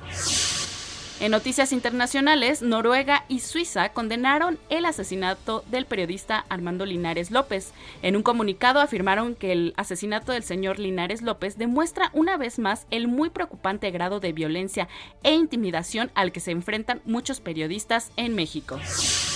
El príncipe Guillermo y su esposa Catalina anularon una visita prevista este fin de semana en una plantación de cacao en Belice. Esta era su primera etapa de su gira en el Caribe y la anularon debido a protestas. Yo también te extraño, también me desvelo viendo nuestras fotos. Y ¿También te desvelaste? Un poco. ¿Viendo sus fotos y videos? No, fui a las luchas. Lo peor es que no nos llevó. Ah, ya, o sea, perdón. qué descaro. Fíjate que estamos escuchando a Cristian Nodal, pero esta vez porque sus padres del este sus padres, ahora sí, que podrían sus papás Qué padre. podrían ser condenados a penas de cárcel y a no gozar de beneficios como llevar el proceso legal en libertad que llevan actualmente. De acuerdo a la disquera eh, Universal Music, esto luego de que la disquera, la misma disquera, interpusiera una denuncia penal el miércoles pasado por presunto fraude de los padres de Cristian Nodal. Así que bueno, Mm. ahí enfrenta algunas cosas legales Cristian Nodal y su familia. Bueno, pero pues no tiene bronca, ¿no? No, pues regala anillos muy caros. Sí, ¿de cuántos melones? No sé, pero sí estaban cariñosos. No, pues sí, me imagino. Muy bien. ¿Tu, Así es. tu red social, Gina? Arroba Ginis28. Muy bien. Gracias. Gracias. y los labios tú te muerdes.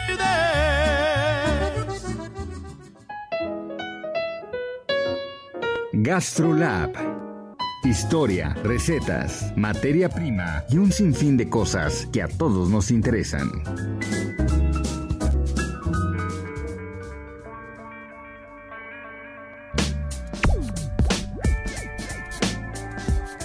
Las 3 de la tarde con 5 minutos. Bueno, pues ya está de regreso ya porque nos estuvieron escribiendo mucho que dónde estaba la chef Paulina Bascal, sus recetas que este, pues además sirven mucho porque son recetas que usted puede preparar, son sencillas, son riquísimas y ya está aquí Paulina Bascal de regreso. ¿Cómo estás, mi querida Pau?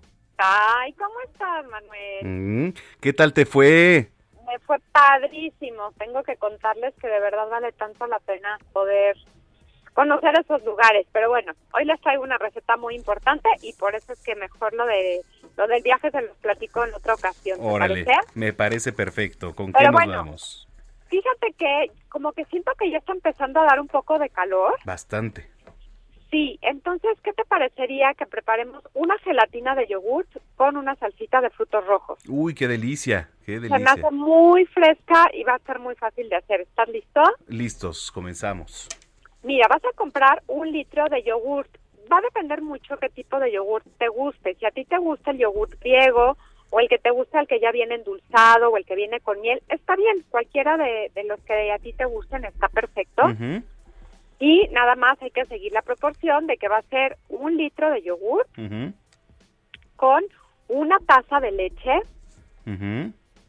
y vas a poner dos sobrecitos de grenetina Ujú, a hidratar con un cuarto de taza de agua Un cuarto de taza de agua. Con los dos sobrecitos de grenetina. Esos son los ingredientes y te digo también los ingredientes de la salsa. A ver. Vas a poner una taza de, de fresas, una taza de frambuesas, media taza de salsa mora, Ajá, con media taza de agua ajá. y un cuarto de taza de azúcar. Y un cuarto de taza de azúcar. Y ahí te va todo el procedimiento. Vamos a empezar con la gelatina de yogur. Correcto. Vas a hidratar los sobrecitos de grenetina en el agua que te dije. Es decir, tú abres tu sobrecito de la grenetina que encuentras en el súper sin ningún problema y la vas a poner en la taza de agua a temperatura ambiente, no se tiene que calentar ni nada, y como que le revuelves. ujú. Ahí tú te vas a dar cuenta que la grenetina se hace como, pues, gr- grumitos, como granitos así Ajá. extraños. Esto es porque la grenetina se empieza a activar. Gracias al agua se empieza a hidratar y es como la vamos a activar para poder lograr que cuaje nuestra gelatina.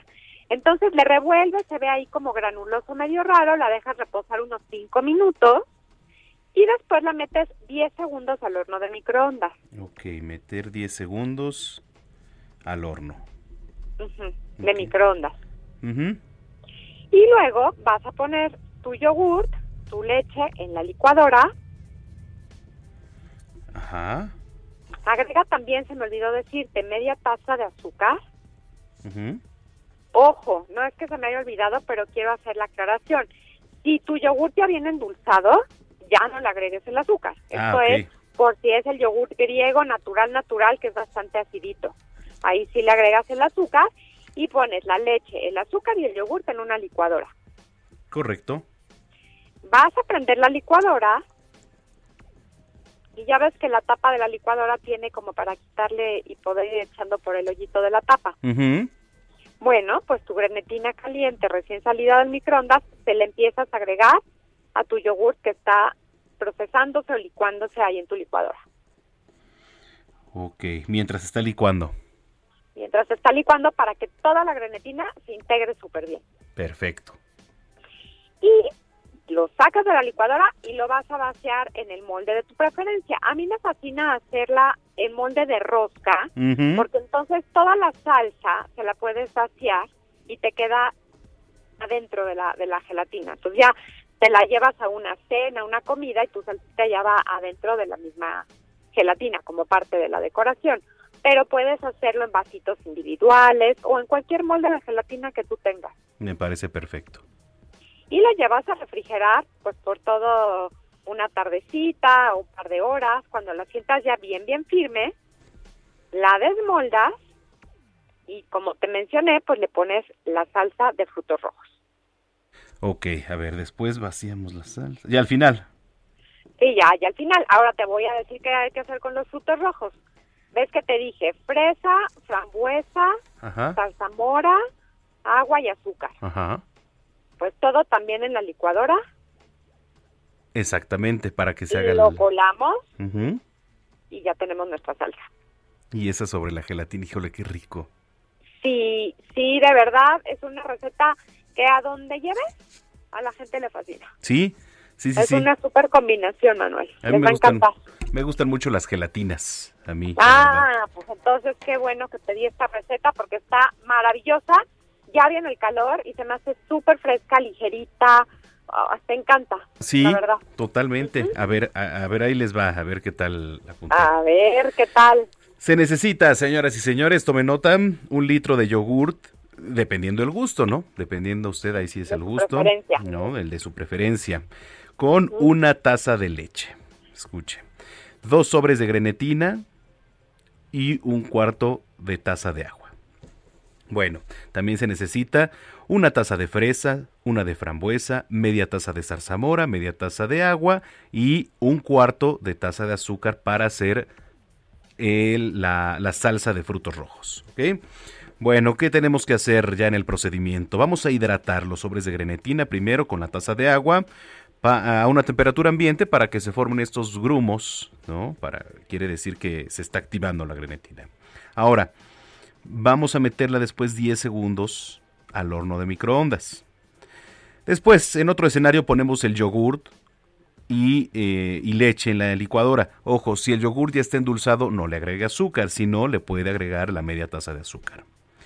Vamos a poner en acción la licuadora y en el hoyito ese que tiene para agregar los, este, bueno, los, demás este, condimentos o lo que sea, ahí le, le agregamos la grenetina caliente recién Sí, o sea, no, no paren de licuar. Exactamente. Es para que no se les haga como ligas ahí adentro de la licuadora con el con el yogurt y la grenetina. Ah, perfecto. Entonces, sin dejar de licuar, ahí le agrega la grenetina, por favor. Bueno, lo vamos a sacar de la licuadora y va a ser en un molde de preferencia de rosca. Bueno, es al gusto, pero de preferencia. También puede ser en moldes individuales, ¿no? Y eh, finalmente vamos a vaciar la salsa de frutos rojos, que se hace licuando los ingredientes anteriores de frutos que le di, que son la zarzamora, la frambuesa, la fresa, etcétera. También los licúa con el agua y le pone la media taza de azúcar y tenemos nuestra salsa de frutos rojos, la vacía, y que se le podrá adornar ahí también con alguno de los frutos rojos, ¿no, Pau? Justo, era lo que te iba a decir. Por favor, póngale lo coqueto a la presentación, le ponen fresas, zarzamoras, blueberries, hojitas de menta por encima. ¿no? Me y parece queda precioso. Exactamente. Oye, pues qué bien, qué rico, la verdad. Por favor, esta y más recetas, ¿en dónde te puede seguir la gente? Ay, claro que sí, Manuel. Ya saben que estamos siempre en Gastrolab por el Heraldo Media Group, todos los miércoles y viernes, pero ade- además, bueno, pues les agradecería muchísimo que me sigan en mis redes sociales, que son TikTok, Instagram, Facebook, Twitter, ya lo saben, Paulina Bascal, con la palomita azul de la verificada, para que no acepten las cuentas fake. Sí, exactamente. Ahí está la palomita azul. Pau, qué gusto que estés de regreso con nosotros. Te mandamos un gran abrazo. Muchas gracias y que todos tengan un maravilloso y largo fin de semana. Largo fin de semana. Gracias. Es Paulina Abascal aquí en Zona de Noticias. 3 de la tarde, 14 minutos.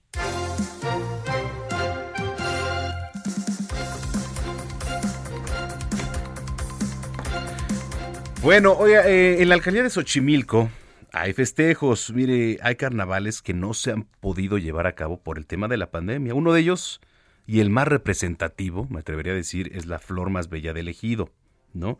Después de pasar por lo fuerte de la pandemia. Hay otro carnaval que se realiza también en este momento y que dejó de realizarse por este tema, ¿no? Tenemos en la línea telefónica al alcalde de Xochimilco, José Carlos Acosta, quien como siempre saludamos con mucho gusto. Alcalde, gracias por tomar nuestra llamada. Muchísimas gracias, Manuel, y con todo gusto, pues ya estamos aquí retornando con la actividad después de dos años de que el carnaval no se llevara a cabo. Hoy tenemos la oportunidad del semáforo verde, pues de poder retomar eh, esta festividad, esta actividad muy sentida para los barrios, los pueblos de Xochimilco. Y eh, el día de ayer, pues inició la fiesta del carnaval. El carnaval. ¿Cuál es este Vamos carnaval? ¿Cuál es este carnaval, alcalde? Este carnaval, pues, eh, participan chinelos, huehuenches, charros, una gran cantidad de comparsas, eh, de bandas, pero también en el escenario principal se desarrolla con actividades artísticas, con bailes por la noche. Eh, el día de mañana habrá quema de castillo, de fuegos pirotécnicos, que se le llama la quema del mal humor. Es toda, todo un sincretismo cultural que se da en Xochimilco y que la gente lo espera y lo recibe con mucho agrado durante estos tres días de fiesta eh, muy grande.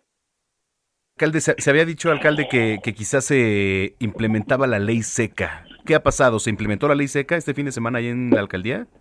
Sí, por supuesto, es un evento 100% familiar en donde no hay bebida alcohólica, eh, no hay per- autorización para poder eh, este vender alcohol y eso nos ayuda mucho pues para que tampoco se exacerben los ánimos.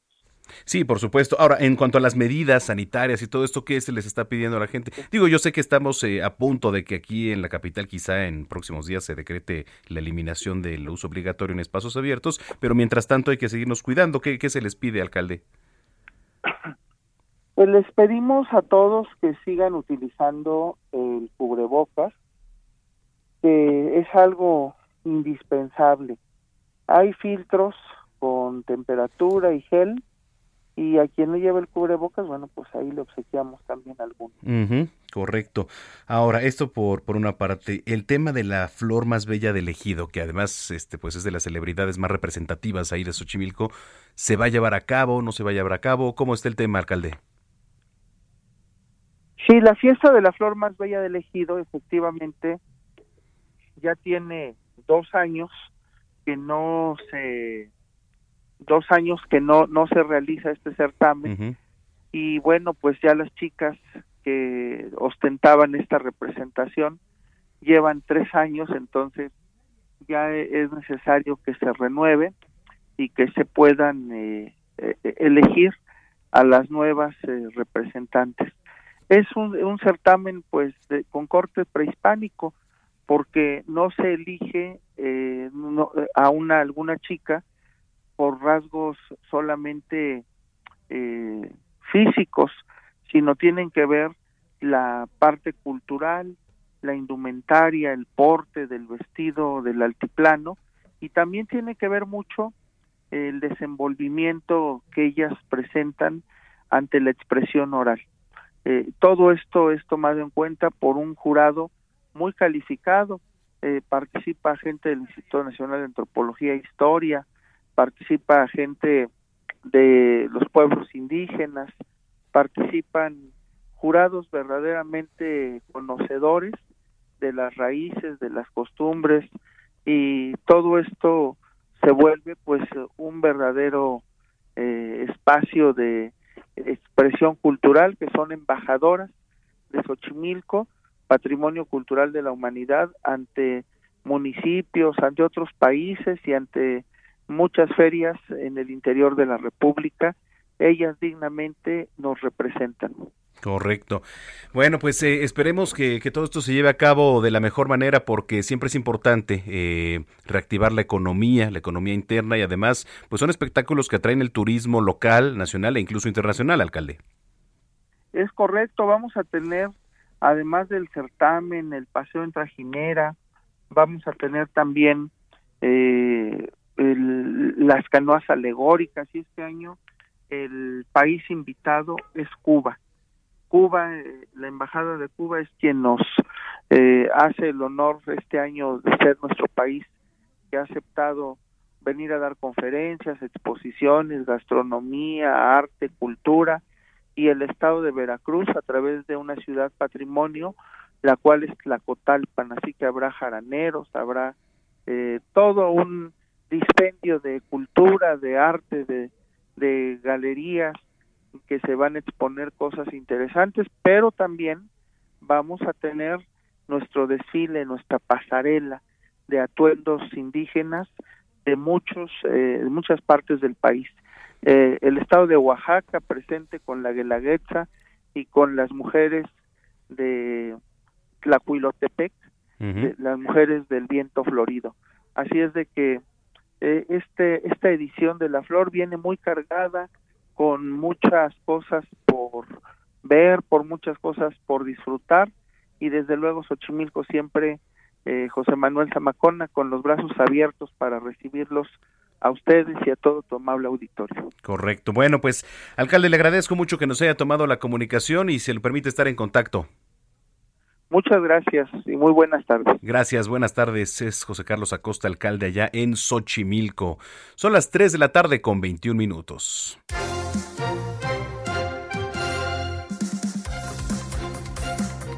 Nos vamos directo hasta el Foro Sol. En el Foro Sol, viviendo al límite, está nuestra compañera Nayeli Ramírez, periodista de espectáculos. Naye, ¿cómo estás? ¿Qué hay por allá? Hola Manuel, ¿cómo estás? Pues ya aquí estoy, ya me siento cansada y acabo de llegar. Oye. Pero, ya estamos listos para escuchar a todos los artistas que vienen aquí al Vive Latino que como recuerdas fue el último masivo que tuvimos antes de la pandemia. Y pues ahorita celebrar de nuevo la música y todas estas aperturas que ya ha habido, obviamente ya me revisaron mi, mi certificado de vacunación, revisaron que trajera bien mi cubrebocas, nos dieron gel y ya estoy dispuesta a escuchar a todas estas bandas porque hoy tenemos eh, cinco escenarios, a ver eh, si aguanto ir a todos, pero yo te voy a traer toda la noticia, va a estar los auténticos decadentes, Ujú. Camilo VII, Limp Bizkit, La Maldita Vecindad, ahorita ya voy corriendo a ver a la Lupita porque... ¿D'Alessio? a la- Lupi- No, a la- al grupo Lupita. Ah, Eh, que estuviera la Lupita D'Alessio porque le daría como un tono sí. variado a este festival, la verdad. Ok. Oye, ¿y qué has visto, eh? Ahí en los alrededores. ¿Hay vendimia? Este, ¿qué, qué hay?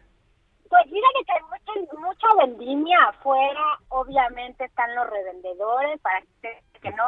Para que no falte, ¿no? Ellos están, ellos están escondidos, pero pues no, hay bastantes revendedores, están este, vendiendo los, bastante caros los, los boletos, más o menos promedio te salían en 1500 por día. Escuché que los estaban ofreciendo hasta en 3000 pesos, porque sí hay muchos chavos que quieren entrar.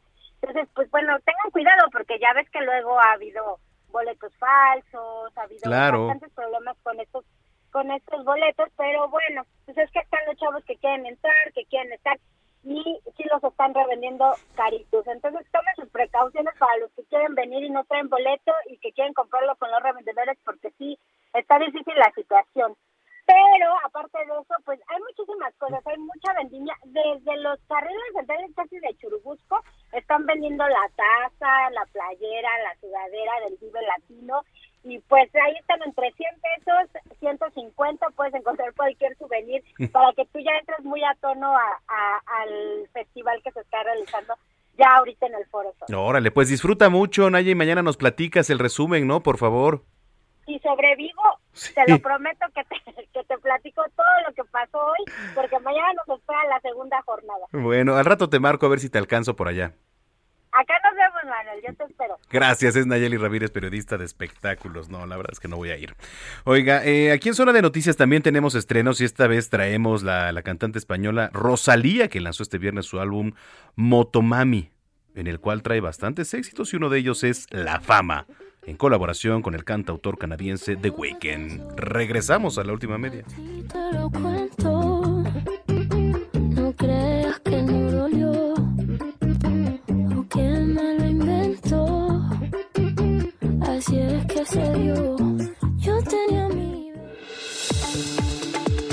Vamos a una pausa y regresamos con Manuel Zamacona a Zona de Noticias por Heraldo Radio. Heraldo Radio. Ya estamos de vuelta. Zona de Noticias con Manuel Zamacona.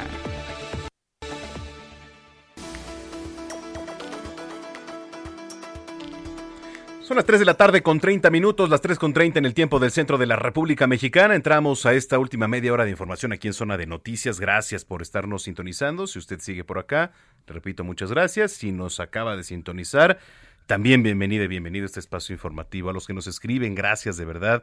Dice por acá María Hernández Zamacona, este vuelo se canceló ayer en Tijuana, hoy despegó por la mañana y no pudo aterrizar en la Ciudad de México.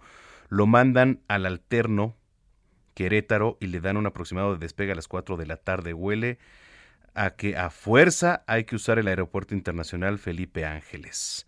O están haciendo maniobras de aterrizaje y despegue en el Aeropuerto Internacional Felipe Ángeles o están boicoteando a las líneas aéreas. Este vuelo Tijuana-Ciudad de México debió llegar a las 2 pm y está esperando en Querétaro con un estimado de despegue a las 4 de la tarde. Híjole. Pues qué tema, gracias por tu comentario María, gracias de verdad. Así la situación, sígalo haciendo, arroba Samacona al aire. Bueno, me da mucho gusto saludar aquí eh, en este espacio, como siempre lo hemos hecho, a Julio César Bonilla. Julio César Bonilla, comisionado ciudadano del Instituto de Transparencia de la Ciudad de México. Julio César, gusto en saludarte como siempre, ¿cómo estás? Estimado Manuel, muy buena tarde, qué gusto saludarte a ti, a tu gentil audiencia, un abrazo fuerte. Muchísimas gracias. Oye, qué tiempos estamos viviendo, épocas de uso intensivo de las redes sociales y además esto deriva en, en lo que son los datos personales, ¿no? Cómo se están viendo impactados en esta época en el uso de las redes sociales. ¿Qué nos puedes platicar al respecto sobre esto, Julio César?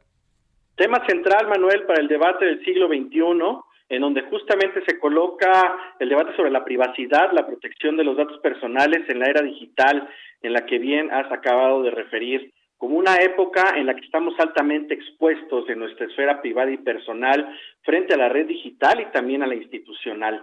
Por eso es muy importante que hoy un mayor número de personas de las sociedades modernas eh, sepa y conozca cuáles son los beneficios de la protección de los datos personales. Sí, totalmente, ¿no? Porque, a ver, ¿en qué consisten los derechos ARCO, por ejemplo? Que ahora estaba, eh, estaba escuchando esta palabra. ¿En qué consisten los derechos ARCO? Mira, los derechos ARCO son los mecanismos de defensa que tenemos las y los ciudadanos en la República Mexicana justamente para tener un control sobre el uso y tratamiento de nuestros datos personales. Y estos eh, derechos ARCO están íntimamente vinculados justamente con el apartado 16 de la Constitución, el, artículo 16 de la Constitución, en su segundo párrafo, que establece que son acciones que le permiten a las y los ciudadanos proteger los eh, derechos vinculados a la protección de los datos personales. Y son acceso, rectificación, cancelación y oposición. Es decir, nosotros podemos acceder a nuestros datos en posesión de particulares o autoridades, rectificarlos, cancelarlos u oponerlos, porque el único titular e independiente y autónomo sobre el uso de los datos personales somos nosotros mismos.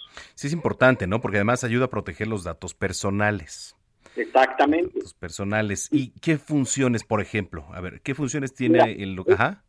Yo creo que valía la pena mucho resaltar, querido Manuel, eh, a ver, subrayar qué son los datos personales. Los datos personales es toda aquella información que te identifica, te hace identificable y te distingue de los demás. A ver, ¿a qué me refiero? Los datos personajes, personales tienen una variedad. Los de tu identidad, por ejemplo, nombre, origen étnico y racial, los de tu trabajo, en dónde trabajas, cuál es el domicilio de tu trabajo, tu correo institucional, los de tu patrimonio, sueldo, salario, impuestos, cualquier tipo de crédito que tengas, incluso los de tu educación, qué escuela, en qué escuela trabajas, estudias, tus títulos, tus cédulas, los de tu ideología, Manuel, religión, afiliación, preferencia política, los de tu salud, que es muy importante, cuál es tu estado de salud, historial, estudios clínicos, enfermedades, enfermedades actuales, tratamientos médicos, eh, tu constitución psicológica y psiquiátrica, los datos de tus características físicas, es muy importante. Tipo de sangre, ADN, huella digital, registro de voz, imagen, registro dental, el iris, el cabello, lunares, cicatrices. Imagínate, todos estos elementos se configuran o configuran justamente tu intimidad, tu, eh, la esfera más privada de nosotros como personas en nuestra interacción con el Estado, pero también con las empresas digitales denominadas hoy Big Tech. Oiga, y por ejemplo, ¿qué funciones tiene el Sistema Nacional de Transparencia dentro de estos temas del cuidado de nuestros datos personales y de lo que nos acabas de explicar, Julio César, que es la transparencia, los datos personales sobre todo y la transparencia? En plena revolución digital y nuestra interacción aún, más, aún mayor con las denominadas Big Tech y con el propio Estado, el Sistema Nacional de Transparencia se ha convertido en un vínculo con la sociedad civil que tiene como propósito justamente tutelar el derecho a la protección de los datos personales vía una política pública que le permita justamente contar con diversos mecanismos de protección. Nosotros somos unas somos autoridades cuasi jurisdiccionales que tienen el deber de tutelar y proteger los datos personales vía mecanismos cuasi jurisdiccionales. Pero también tenemos la oportunidad de generar pedagogía y contamos así en el Sistema Nacional de Transparencia con una comisión de datos personales, hemos elaborado guías orientadoras en esta materia, actualmente se está llevando la ruta de la privacidad en prácticamente toda la República, en donde se están exponiendo las necesidades muy diversas sobre la protección de los datos personales como instrumento de rector de la dinámica democrática del siglo XXI. Debo decirte que hoy, gracias al INAI, eh, somos titulares como, país, como México, de la, de la presidencia de la Asamblea Global sobre la Privacidad. Y esto busca justamente dar un paso hacia el futuro para la protección y tutela de estos derechos que cada vez más son expuestos en una, en una dinámica digital vertiginosa, pero también en una interacción con el Estado cada vez más creciente. Eso es interesante. Bueno, pues ahí está el tema, Julio César. Eh, que por cierto, hemos visto tu, tu nombre ahí inscrito ya en la lista de aspirantes al Instituto Nacional de Acceso a la Información. ¿Cómo va a ser el proceso, eh? Una responsabilidad mayor de Estado que justamente ha convocado el Senado de la República para la sustitución de dos grandes eh, comisionados nacionales, Oscar Mauricio Guerra Ford, Eugenio Monterrey, que concluyen el cargo. Y ahora, en este momento está abierta justamente la convocatoria, ya se concluyó la etapa de registro, vendrá la etapa de entrevistas, a partir de ahí una dictaminación por las Comisiones Unidas de Transparencia y de Justicia y naturalmente remitidas a la JUCOPO para que eventualmente se ponga consideración de los perfiles mejor calificados al Pleno del Senado y en su caso se vote quiénes serán designados como relevos en este en esta etapa 2022 en la que yo estoy participando con mucho honor frente a una responsabilidad de Estado que representa un ejercicio constitucional como esta convocatoria. No, pues este, ojalá, ojalá este se llegue a la titularidad del Instituto Nacional de Acceso a la Información, como tú dices, una responsabilidad importante. ¿Qué será un mes aproximadamente lo que la duración del proceso? De acuerdo a la convocatoria, estimado amigo, eh, estará registrándose los resultados el primero de abril, a la, lo, digamos, la lista de elegibles ante el Pleno del Senado, querido Manuel. Ah, bueno, pues vamos a estar muy pendientes de, de este proceso y mientras tanto, gracias como siempre, Julio César Bonilla, por, por tomarnos la llamada y está, estar en contacto ya en próximos días. Gracias a ti un abrazo muy fuerte. Los datos personales es un tema central de la sociedad moderna y de su avance democrático. Muchas gracias, abrazo fuerte. Gracias, es Julio César Bonilla, comisionado ciudadano del Instituto de Transparencia de la Ciudad de México y ahora, bueno, pues ya vimos ahí su nombre inscrito en la lista de aspirantes para ser titular del INAI. Bueno, está justamente este proceso. Tres de la tarde ya con 38 minutos. Muchas gracias, Manuel. ¿Qué tal? Muy buenas tardes. Como parte de las medidas sanitarias que se implementarán en Chichen Itza durante el equinoccio de primavera, las autoridades vigilarán que todos los turistas usen cubrebocas para evitar contagios de COVID-19, ya que en Yucatán es obligatorio. Así lo recalcó el director del patronato Culture, Mauricio Díaz Montalvo, quien explicó que realizarán este operativo ante la llegada de miles de turistas de todo el mundo este lunes 21 de marzo, pues seguramente habrá quienes no usar cubrebocas porque en sus países de origen no es obligatorio en espacios al aire libre. En ese sentido, informó que personal de Culture, del Instituto Nacional de Antropología e Historia, Guardia Nacional y de la Secretaría de Seguridad Pública estarán recordándole constantemente a todos los visitantes que en Yucatán es obligatorio e indispensable, especialmente en eventos masivos de esta naturaleza. Díaz Montalvo señaló que tendrán cubrebocas disponibles para aquellos turistas que no porten por porque en sus países ya no se usan en el exterior. Otra de las medidas es que el estacionamiento del parador turístico se va a mudar a una pista de aterrizaje que se encuentra al norte de la zona arqueológica, en la carretera que comunica el municipio de Cagua. De esta manera impedirán aglomeraciones. Además, habrá un servicio de transporte permanentemente para trasladar a los turistas de la pista de aterrizaje a Chichen Itza para evitar que caminen tantos kilómetros. El funcionario agregó que aunque se espera la llegada de mucha gente para disfrutar del descanso de Kukulcán en la pirámide de El Castillo, calculan que no se rebasará la presencia de 15.000 personas al mismo tiempo. Con información de Herbert Escalante, para Zona de Noticias, Mónica Reyes.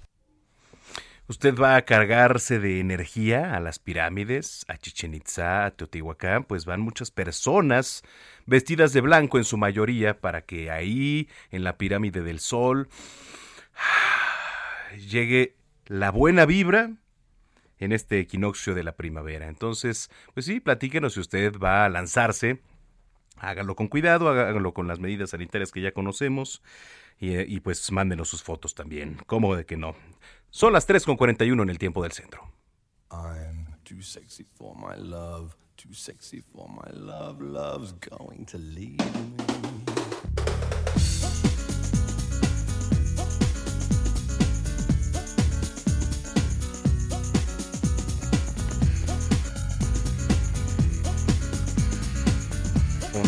Mañana, domingo 20 de marzo, Día Internacional de la Felicidad. Día Internacional de la Felicidad. ¿Y cómo se asocia? Porque, por ejemplo, el sexo también te da felicidad, ¿cómo no? Por supuesto que sí. Y en la línea telefónica ya tenemos a Steph Palacios, sexóloga y educadora de la sexualidad para Décate México. ¿Cómo estás, Steph? Qué gusto saludarte. Hola Manuel, súper bien, súper contenta de estar aquí contigo y hablar de cosas felices, porque este fin de semana vamos a ser felices todos. Eso me parece perfecto y nada más este fin de semana, esperemos que, que muchos días más, mi querida Steph. Oye, a ver, ¿de qué nos vas a platicar? Pues vamos a hablar de la relación del sexo con la felicidad. Ah, ¿Qué tal? Pues es que van de la mano, ¿no? La verdad es que todos, sin necesidad de saber más información, sabemos que tener relaciones sexuales con nuestra pareja nos hace bastante felices, ¿no? Esa conexión que tenemos con la persona o cuando nos autoerotizamos, ¿no? Pues acabamos con una sonrisa en el rostro. Pero ¿por qué sucede esto? Les voy a contar que cuando tenemos relaciones sexuales se liberan en nuestro cerebro hormonas de felicidad. La hormona responsable de nuestra felicidad se llaman endorfinas. Entonces, esa misma hormona es la que segregamos también cuando hacemos ejercicio, cuando comemos algún platillo que nos guste mucho y también cuando tenemos relaciones sexuales. Después de las relaciones sexuales, después del coito, eh, segregamos oxitocina, que también tiene que ver con eh, nuestro tener un buen sueño, el descanso, el, el tener una- un buen humor. Todas estas hormonas que se segregan durante las relaciones sexuales pues tienen que ver con la felicidad. Así que sí, el sexo nos hace pues mucho más felices. Y hay muchos estudios que lo avalan. La verdad es que hay estudios en Estados Unidos, en Rusia, en China, en Japón, que han hecho como eh, estudios en miles de personas a ver qué onda con esta relación del sexo y la felicidad. Y la verdad es que pues está súper comprobado que sí, el sexo nos da mucha felicidad. Oye, sí, oye, y algunos tips que nos puedas dar, digo, para disfrutar un poco más, para ser más felices dentro de la de nuestra sexualidad, Steph. Claro que sí, miren, yo tengo unos tips súper, súper básicos, que hay muchas publicaciones por ahí de que haz esto y vas a ser el mejor amante, haz el otro y vas a dar el mejor oral, haz esto y vas a ser un animal en la cama, un toro, pero la verdad es que la clave para ser un buen amante y para Ay, disfrutar de nuestras relaciones sexuales Ajá, es sobre todo la autonomía sexual claro. que tiene que ver con preocuparnos por nuestro placer y no dejar el placer a la otra persona. El placer es nuestra responsabilidad y la búsqueda de las zonas erógenas, de todo lo que nos gusta y no nos gusta, es nuestra responsabilidad y hay que compartirlo con una persona. Y el segundo tip súper importante que les recomiendo es la comunicación. La base de una buena relación sexual es la comunicación. Entonces, si todos nos comunicáramos y preguntáramos y fuéramos más empáticos también, no se trata como en la cama estar preguntando a cada rato a la pareja, ¿no? Oye, ¿te gustó? ¿Te gustó? Sino que seamos atentos, ¿no? A las reacciones del cuerpo de nuestra pareja, no se nota cuando está gustando, cuando no, si tenemos duda, preguntar, ¿por qué no? Pero tenemos que aprender a comunicarnos. Y por supuesto también la protección, ¿no? El, a veces no relacionamos la protección y la seguridad con el placer, pero si nosotros nos sentimos protegidos en nuestras relaciones sexuales, van a ser más placenteras porque nos quitamos este peso de encima de que, híjole, una infección de transmisión sexual, híjole, no me vaya yo a embarazar. Entonces, protéjanse, usen métodos anticonceptivos, usen preservativo eh, y créanme que van a tener relaciones más placenteras. Háganse pruebas de infecciones de transmisión sexual, por supuesto, si deciden no utilizar preservativo con su pareja cada medio año o cada año para pues checar su estatus de salud sexual. Yo creo que con esto podemos disfrutar mucho más de nuestras relaciones de pareja. Sí, qué padre. Y también haciendo uso de, de las diferentes herramientas, ¿no? Los juguetes, este. Y sobre todo la comunicación con la pareja, creo que nos va a dar una mejor sexualidad y una mayor felicidad.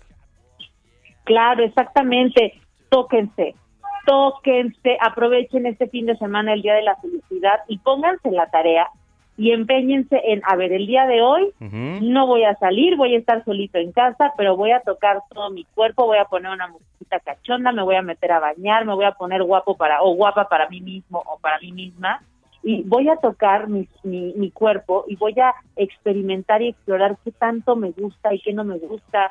Vamos a comprar a una sex shop algún juguetito y vamos a explorar con nosotros mismos y, ¿por qué no? Mañana, que es el día oficial de la felicidad, vamos a hacer feliz a nuestra pareja y compartirlo con ella. Oye, qué padre. Las redes sociales, por favor, Steph. Claro que sí, síganos como Décate México en todas nuestras redes sociales, con Dones Prudence y a mí me pueden seguir como Steph Palacios también en todos lados. Steph Palacios, muy bien, pues este vamos a seguir. Muchísimas gracias, te mandamos un gran abrazo y estamos en contacto. Claro que sí, Manuel, muchísimas gracias. Un placer y que viva la felicidad y el sexo. Vivan, son las 3 de la tarde ya con 47 minutos.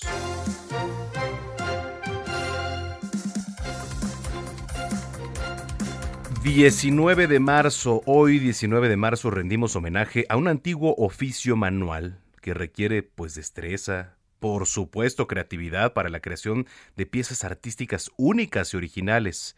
Se celebra el Día Internacional del Artesano.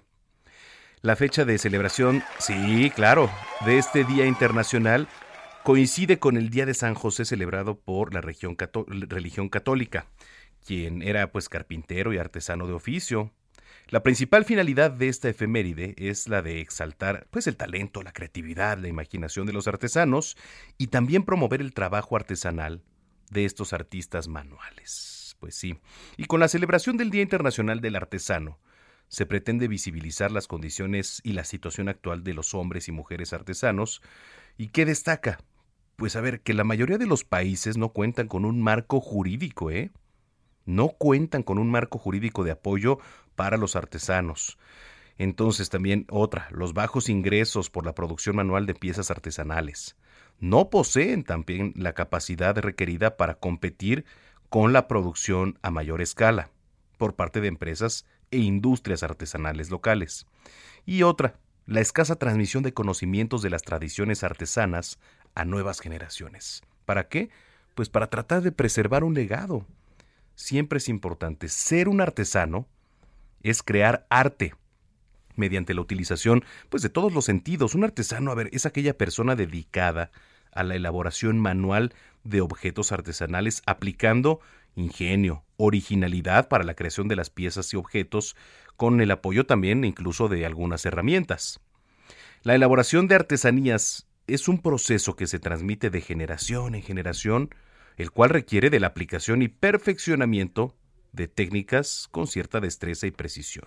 Entonces, bueno, pues ya lo sabes, se, utilizan materiales de diversa índole, madera, cobre, barro, cuero, roca, hierro, cerámica, etc.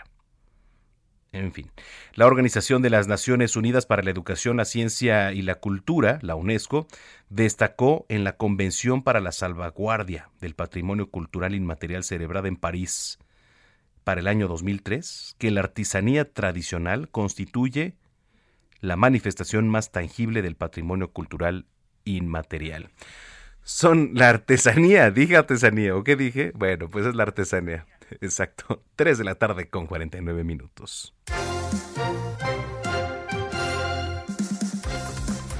Vamos hasta Sonora, Gerardo Moreno con información que nos tienes adelante, Gerardo saludarlos desde Sonora, donde les platico que periodistas, reporteros y comunicadores independientes presentaron una solicitud formal al Congreso del Estado para exigir que se retomen las mesas de trabajo para la creación de una ley estatal de protección a periodistas, la cual se tiene años exigiendo y que ninguna legislatura ha impulsado. Carlos Armando Briones, vocero de este colectivo, aclaró que se recabaron firmas de más de 90 colegas comunicadores y reporteros de todo el estado para exigir que se cree esta ley, pues dijo es una verdadera necesidad en el estado, viendo el clima de violencia que se está viviendo y donde ya varios reporteros han sido asesinados, además otros son agredidos y amenazados. Recordó que desde hace tres legislaturas, es decir, alrededor de nueve años, se presentó la primera iniciativa para lograr tener una ley estatal de protección a periodistas y que se establezca un verdadero protocolo de protección acorde a las necesidades sonorenses. Sin embargo, esta ha sido enviada a la congeladora de la Comisión de Justicia y Derechos Humanos. También en 2015 se impulsó fuertemente el tema de la creación de una ley estatal de este tipo, incluso se realizaron varios foros de consulta en diferentes municipios, pero al final nunca se presentó una propuesta formal. Finalmente, durante la pasada legislatura se presentaron al menos tres iniciativas diferentes para la construcción de una ley estatal de protección a personas defensoras de derechos humanos y periodistas. Incluso se habilitó un micrositio para impulsar esta ley en la página del Congreso y luego todo el trabajo legislativo se detuvo. Señaló que es necesaria ya que el gobernador del estado, Alfonso Durazo, firmó un acuerdo con la Subsecretaría de Derechos Humanos del gobierno federal para que se aplique el protocolo federal en Sonora, pero este ha demostrado quedar rebasado en ciertos casos y es necesarias leyes locales complementarias para que exista un verdadero ejercicio de la libertad de expresión en Sonora. Además de la protección en momentos difíciles, la propuesta también plantea contemplar otros derechos como la seguridad social, vivienda, derecho a pensiones y otras prestaciones que algunos periodistas independientes no pueden tener acceso. Ese es el reporte desde Sonora. Muy buen día. Gracias, buen día Gerardo Moreno. En la capital, la jefa de gobierno se anduvo paseando por algunos lares aquí. ¿Dónde anduvo? ¿Qué estuvo haciendo? Carlos Navarro, cuéntanos. Buenas tardes, Manuel. Te saludo con gusto a ti, al auditorio, y te comento que después de una intervención integral, la jefa de gobierno de la Ciudad de México, Claudia Sheinbaum, recorrió a pie y en bicicleta la nueva, bueno, la avenida denominada México Tenochtitlan. Recordemos que anteriormente una parte del tramo era Puente de Alvarado, otra parte era México Tacuba, Avenida Hidalgo. En este caso, la mandataria capitalina hizo un recorrido. Primero caminó en compañía de miembros de su gabinete y vecinos el tramo comprendido entre Metro Popotla y Colegio Militar de la línea 2 del metro. Después de Colegio Militar a, normal en bicicleta sobre la ciclovía que mucha gente ya está usando en esta zona, Manuel. Después, la mandataria capitalina llevó a cabo un mitin con vecinos de la alcaldía Miguel Hidalgo, donde, por cierto, no estuvo el alcalde Mauricio Tabe, quien es el que encabeza esta alcaldía, sabemos los problemas con la oposición que ha tenido la, la jefa de gobierno. Por su parte, el coordinador general del SACMEX, Rafael Carmona, informó los trabajos que se han realizado. Renovaron 3.673 metros de líneas de agua potable, más de 4.000 de drenaje y 3.325 metros de agua tratada. En su caso, el titular de la Secretaría de Obras y Servicios, Jesús Esteba, recordó que fueron 3.3 kilómetros los intervenidos, así como 28 cruces seguros en esta avenida que recientemente fue bautizada como México Tenochtitlan. Después, la jefa de gobierno asistió al atrio de la Catedral Metropolitana, donde llevó a cabo la acción eh, institucional el desarme voluntario, sí el desarme, sí a la paz, en coordinación con algunos miembros de la Sedena, también de la Iglesia Católica y miembros de su equipo. Así es que la jefa de gobierno anduvo recorriendo Miguel Hidalgo y Cuauhtémoc, donde por cierto no estuvo ningún representante de estas alcaldías, ni el encargado de despacho, ni el alcalde de Miguel Hidalgo, Manuel. Bueno, pues esta es la información. Te agradezco mucho. Buen fin de semana, Carlos.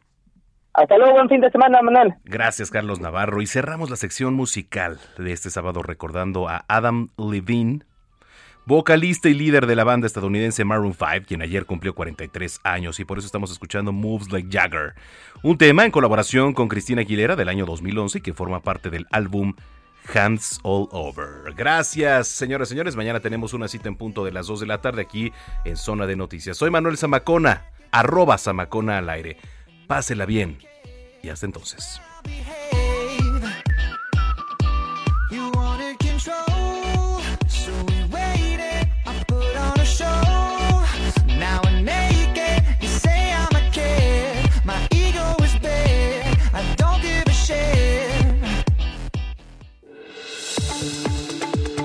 El Heraldo Radio presentó Zona de Noticias con Manuel Zamacona.